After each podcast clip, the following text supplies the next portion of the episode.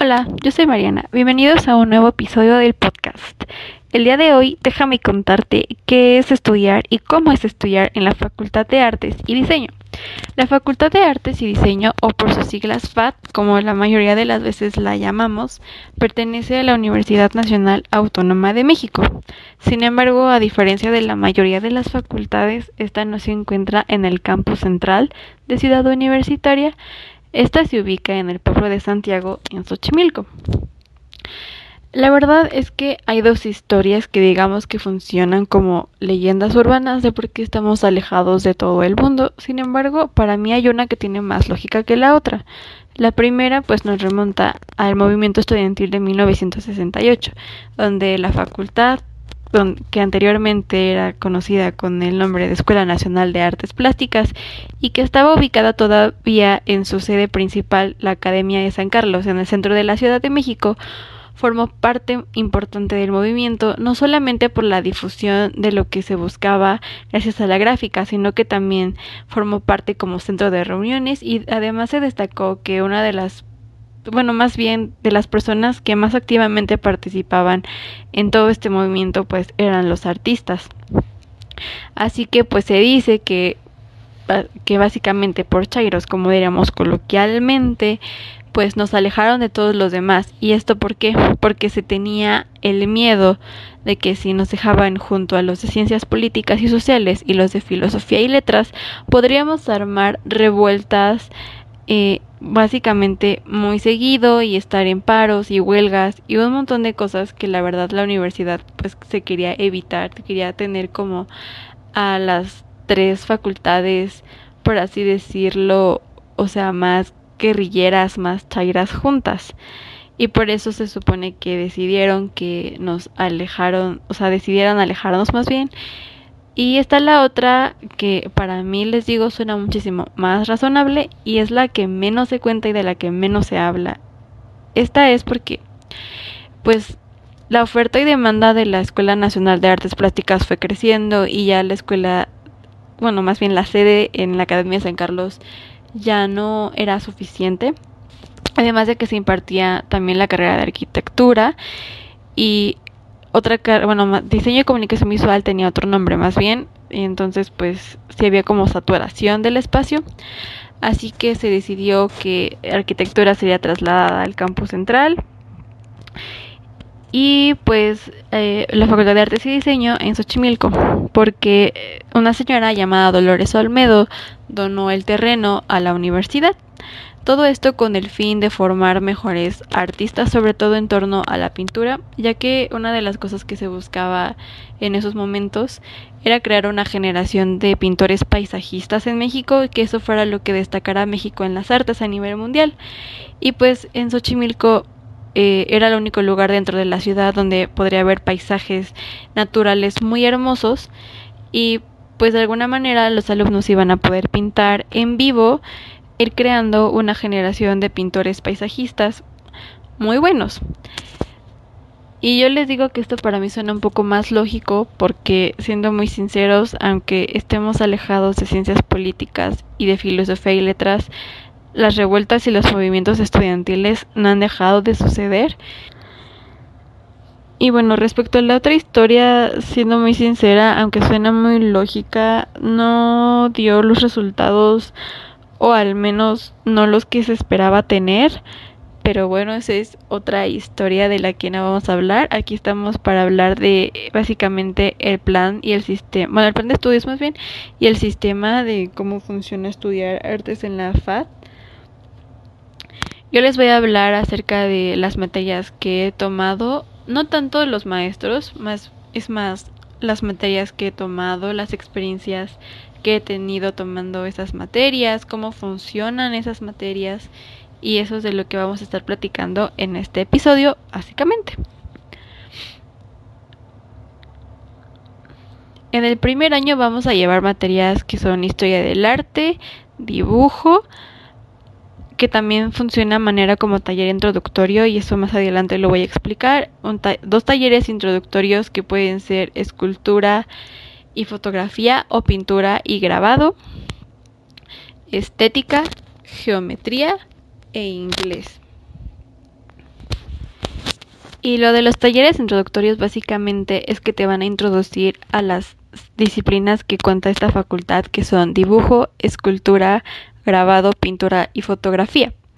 Básicamente te van a enseñar de lo que se trata, te van, van a ser un poco más puntuales que por ejemplo en historia del arte que si vas a ver pues cómo funcionaba la escultura en la antigua Grecia y todas esas cosas, sin embargo pues en el taller introductorio van a ser muchísimo más puntuales, pero también te van a introducir a una forma de trabajo que es trabajar a través de proyectos de investigación y de producción. Esto quiere decir que no solamente vas a ir a dibujar, a pintar, a esculpir o modelar, a grabar o a fotografiar como lo harías en una casa de cultura que te enseñan la técnica y ya está, sino que para llegar a hacer todo eso vas a tener un trasfondo, más bien, para poder llegar a todo eso va a haber una investigación como trasfondo, vas a escoger básicamente un tema sea de tu interés.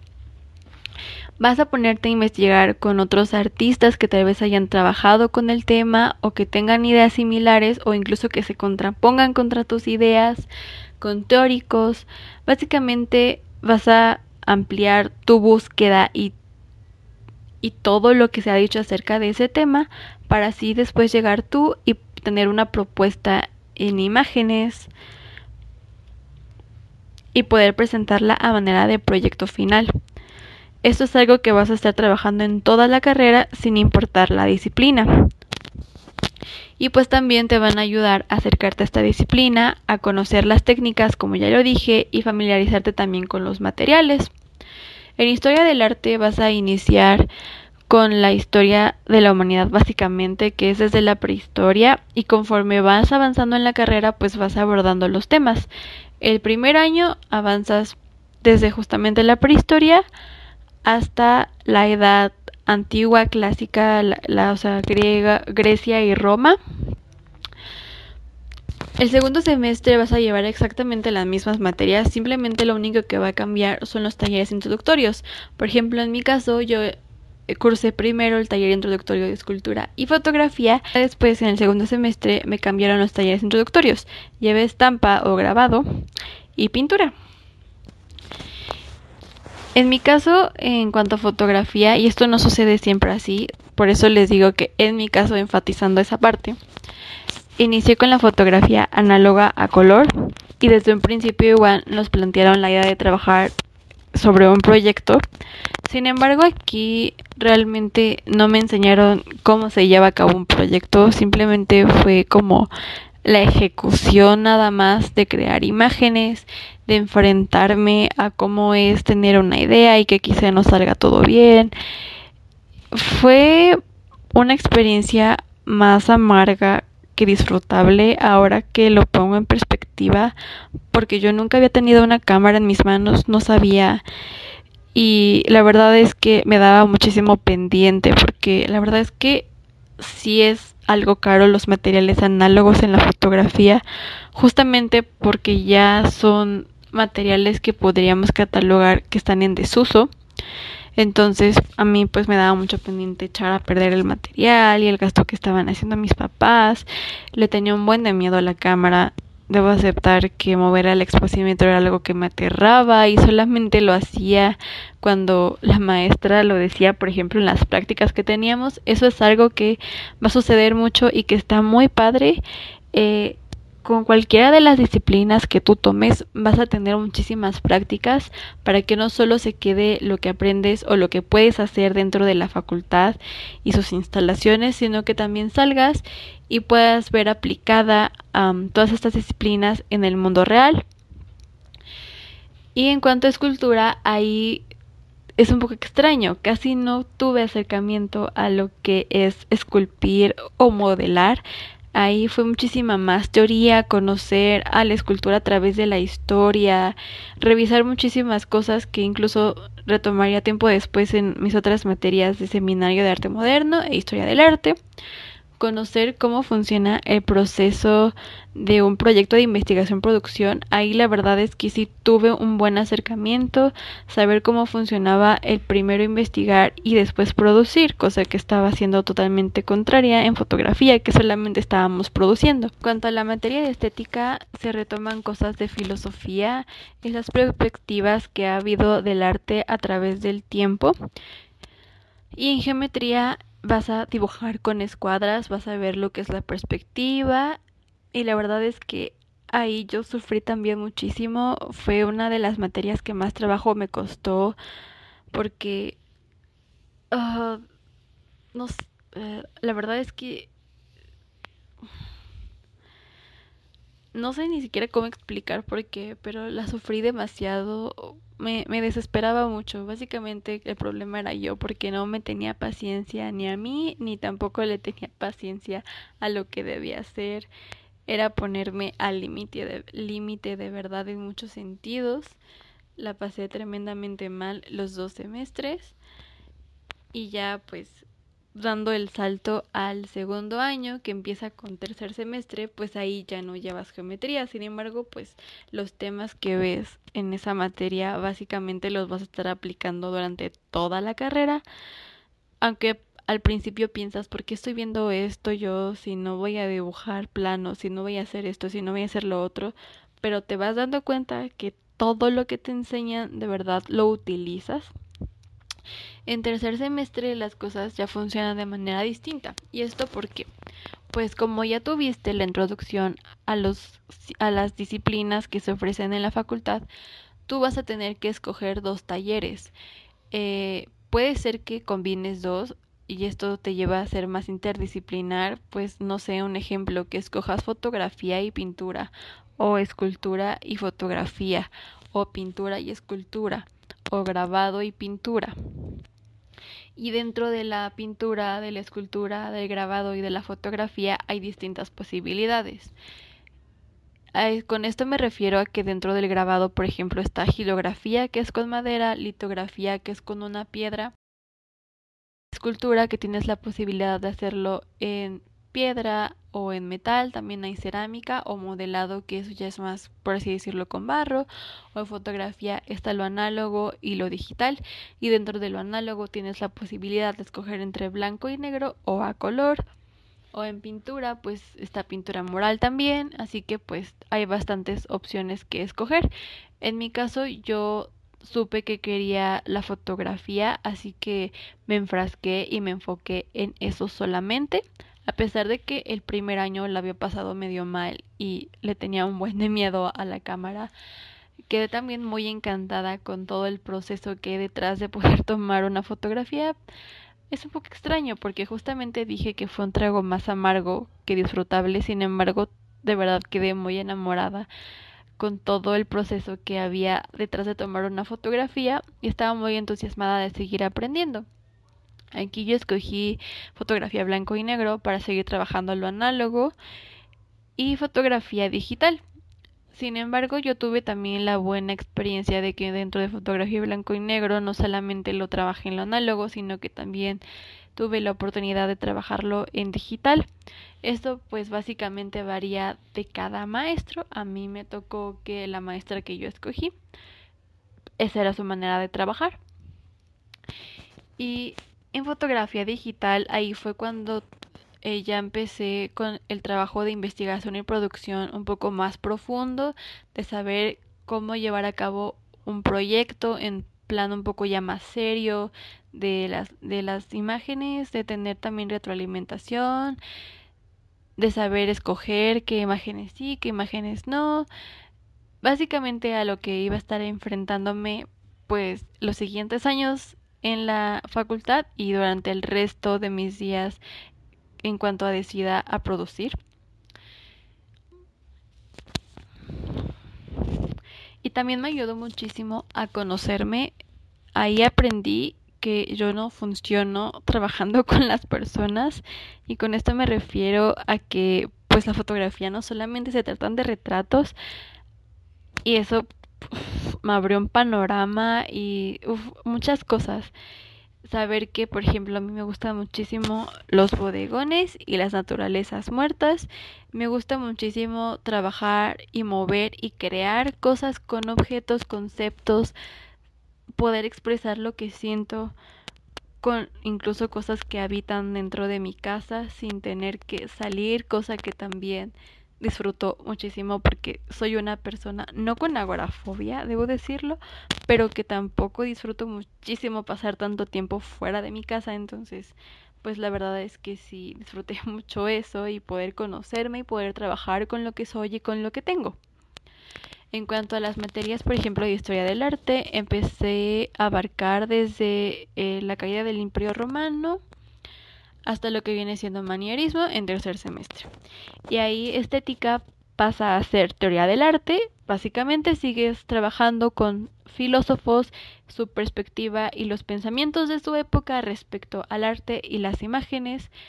No solamente eh, el cómo se miran, sino también cómo se producen. En mi caso, yo estuve trabajando con Kant exhaustivamente, un poco de Hegel y quizá otros filósofos que de verdad en este momento no recuerdo sus nombres.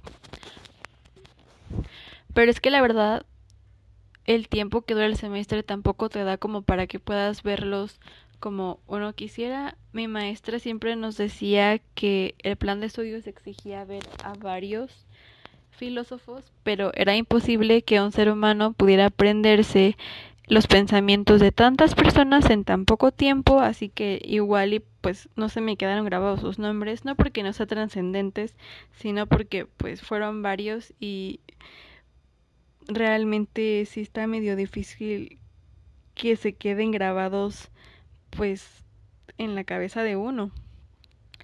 Después tenemos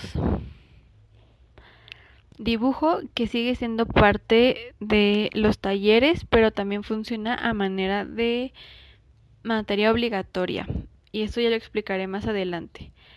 En mi caso en dibujo yo sí vi una super evolución. Eh, yo debo decir que estoy muy agradecida con los dos maestros de dibujo que tuve, tanto en el introductorio como ya en tercer y cuarto semestre, porque yo entré sin saber dibujar personas. O sea, en dibujo lo que vas a hacer es dibujar modelos en vivo. O sea, puede ser hombre o mujer, eso ya depende del maestro. Y yo de verdad no tenía ni idea de cómo dibujar personas y lo hacía terriblemente mal. No sabía cómo dibujar con sombras, luces y todas esas cosas.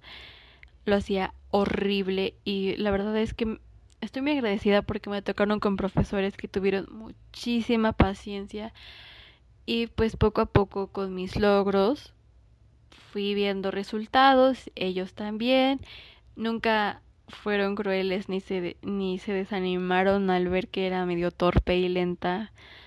Entonces, pues por eso siempre voy a estar agradecida por eso con ellos.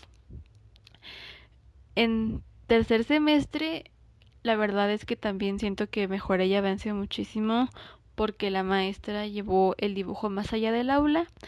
Empecé a trabajar con algo que se llama bitácora, que es algo que también van a escuchar muchísimo en este canal, sobre todo porque yo soy fan de las bitácoras.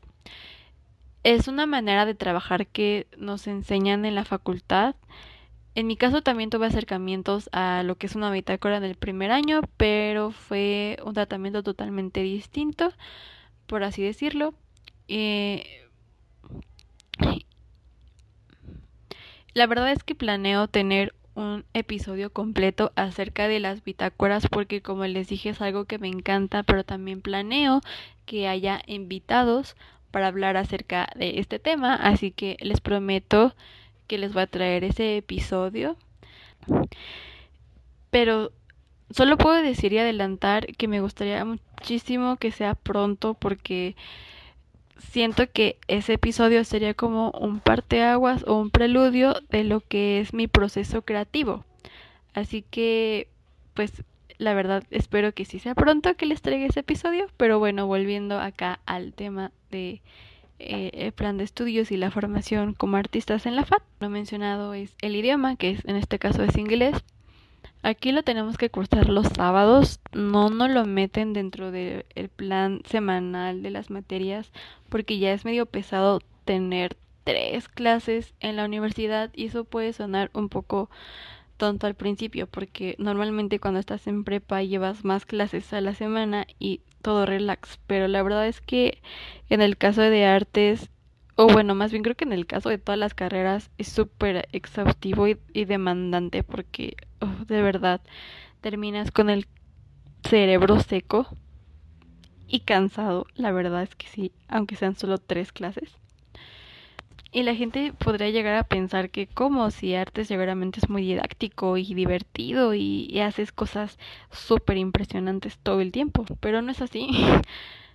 eh, a veces no las tenemos que pasar leyendo. Eso es una de las cosas que sí mencionan mucho. Yo el episodio pasado hablé acerca del perfil del aspirante a la carrera y eso es algo que sí deben saber. La lectura forma parte importante y esencial de la carrera. No solamente, como les digo, en la parte de la investigación y producción, sino también de las demás materias. Por ejemplo, en fotografía, tú nunca piensas que vas a leer y lees un montón y la verdad es que está muy chido porque pues aprendes y de verdad a veces te das cuenta que cosas muy mínimas de tu vida jamás les habías dado la importancia que tienen hasta que te acercas tipo de lecturas. A mí me ha pasado muchísimas veces. Pero bueno, me volví a desviar del tema del idioma. eh, aquí funciona un poco extraño porque cuando entras se supone que te hacen una evaluación como para saber en qué nivel estás del idioma, pero la verdad es que es una trampa, una trampa muy horrible y cruel, porque aunque hagas ese examen de nivelación, por así decirlo, terminas cursando inglés desde cero y volviendo a retomar cosas que incluso tú ya sabías. Y la verdad es que eso yo lo encuentro un poco problemático porque no te dan la oportunidad de seguir aprendiendo y creciendo en el idioma. Pero la verdad es que he tenido buenas experiencias tomando inglés en la facultad porque es la única oportunidad en donde tienes para poder hablarlo y no solamente estudiarlo con las reglas gramaticales, escritas y todo bien. La verdad es que sí, sí aplican mucho el speaking aquí.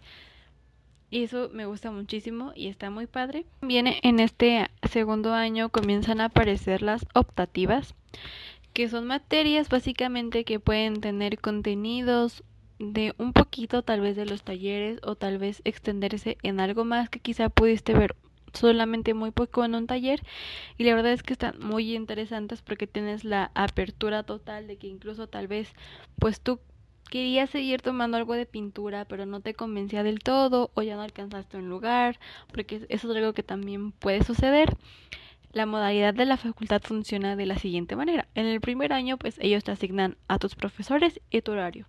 Pero a partir del tercer semestre, tú eres el encargado de escoger y armar tu horario y a tus maestros. Lo cual conlleva a una gran responsabilidad, como nos diría nuestro buen amigo Spider-Man. Y se los digo porque de verdad es una lucha, una guerra los juegos del hambre para poder escoger y alcanzar lugar en donde tú quieres entonces, pues como les digo, igual tú tenías la intención total de tomar pintura, pero por alguna razón ya no alcanzaste el lugar con el maestro o en el horario que querías y terminaste en escultura, entonces tienes la oportunidad de que en las optativas te enfrasques con algo de pintura, como por ejemplo con técnicas pictóricas. Así que eso me parece muy muy padre, te dan la oportunidad de conocer y explorar otras disciplinas, aunque sea de manera breve. Yo en mi caso he tomado más materias teóricas que prácticas en las optativas. Con eso me refiero a que tomé, por ejemplo, análisis de la cultura, que fue una clase que disfruté muchísimo. Aquí básicamente nos poníamos a hablar sobre justamente la cultura de otros países a través de objetos, de tradiciones, de leyendas, de cosas que estaban pasando en la actualidad, analizarnos y pues sobre todo en un mundo y, y tiempo en donde todo esto es globalización y creemos que estamos muy unificados, sin embargo sigue habiendo un montón de cosas que nos difieren y nos separan y también cómo asumir esas separaciones y esas diferencias dentro de un mundo donde busca la unificación. La verdad es que fue una clase que disfruté muchísimo. Y debo decir que de las clases que más he disfrutado en la facultad es porque se arma una dinámica padre gracias al grupo, también al maestro por supuesto, pero también al grupo, el saber que tienen a disposición para hablar, el sentir la confianza de poder decir lo que sientes, lo que piensas, sin temor a la equivocación o al ridículo, porque eso es algo que pasa mucho, sobre todo en estos ámbitos artísticos, hay muchísima lucha de egos y es horrible, de, es horrible tener que admitir esto, el ambiente tóxico que se puede desarrollar y se puede dar.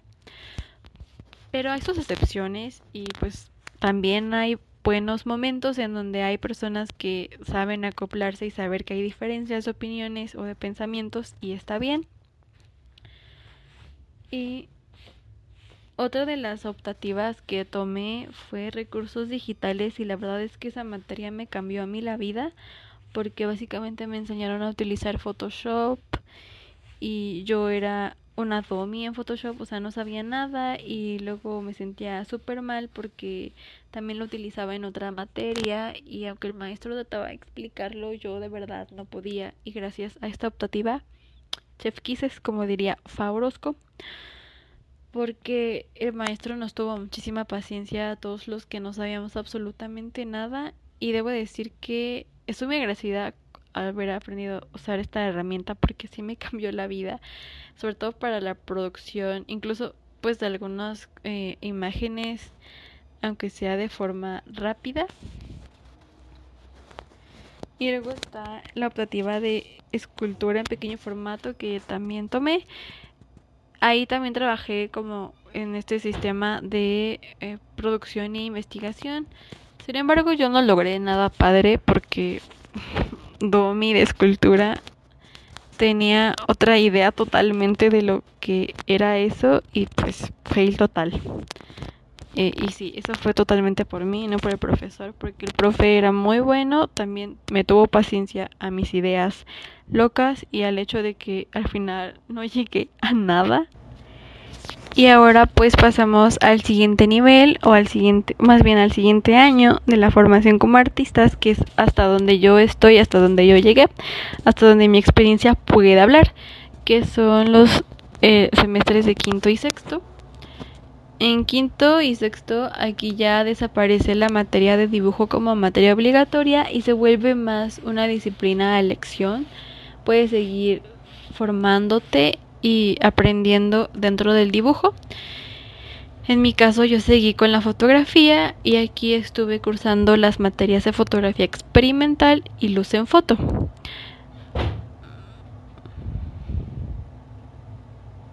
Las otras materias que es que es muy extraño porque ahorita que lo pienso y que estaba hablando en el plan de estudios y también cuando metes tu horario y todas esas cosas te las manejan como obligatorias, pero a mí me gusta más llamarlas teóricas que obligatorias.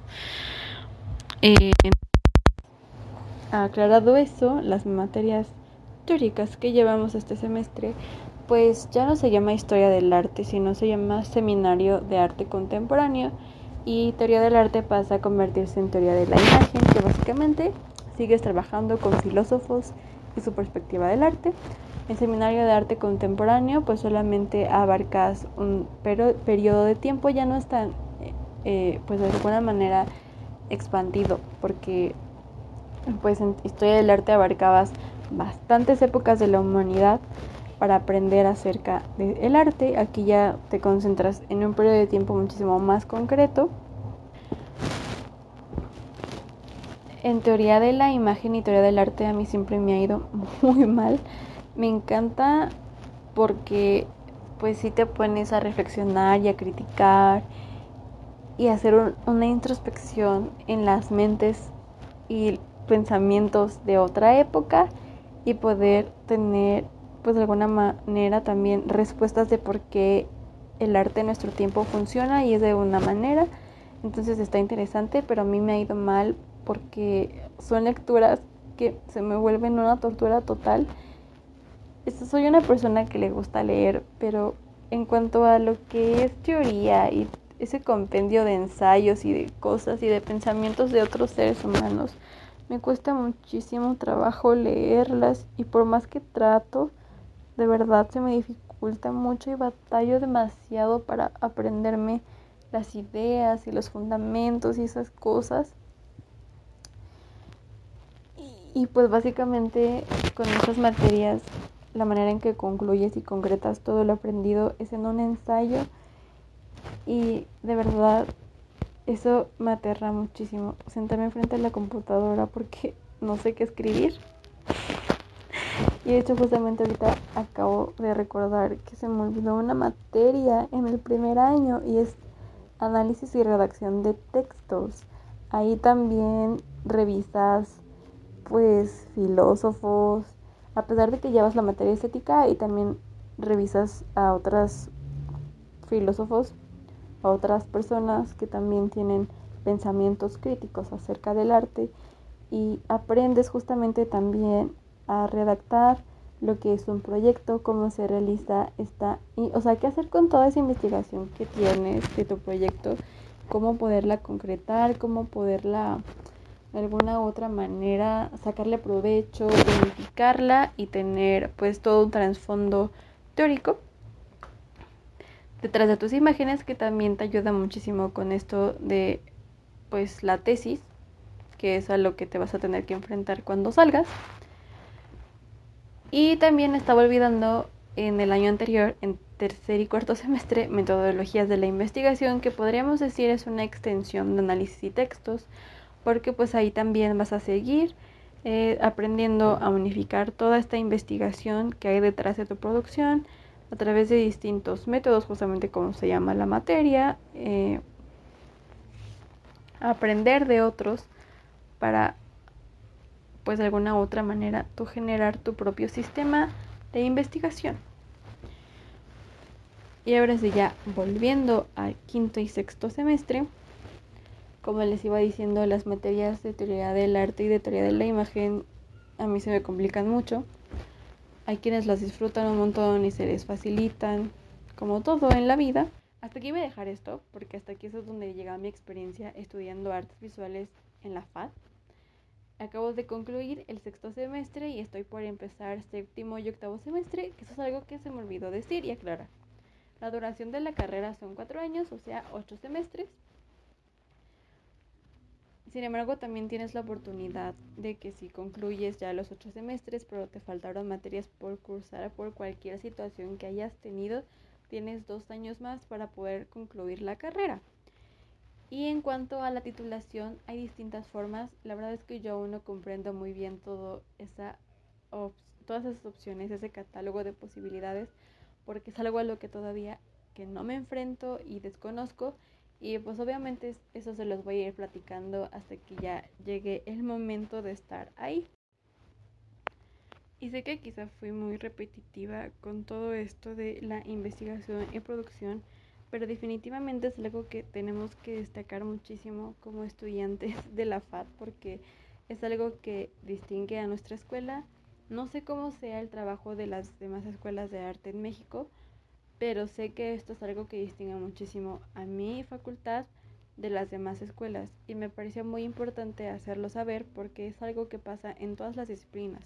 Ya lo dije, no importa si te vas a escultura, si te vas a pintura, si te vas a grabado o te vas a fotografía, es algo a lo que te vas a enfrentar, que cada semestre vas a ir perfeccionando y aprendiendo y viendo también reflejado en la conclusión de tus trabajos. La verdad es que si pongo en perspectiva la manera en que investigué y producí por primera vez un proyecto fotográfico que fue en tercer semestre y lo comparo con lo que hice este semestre que acaba de terminar, que es sexto semestre, hay pasos gigantes de distancia entre esos proyectos y entre toda la investigación que hay detrás. Y pequeño disclaimer que se me olvidó mencionar. Eh, el podcast va a contar con una red social oficial que va a ser Telegram. Ahí va a haber un canal en donde pueden unirse. Voy a dejar el link en la cajita de descripción en el caso de YouTube.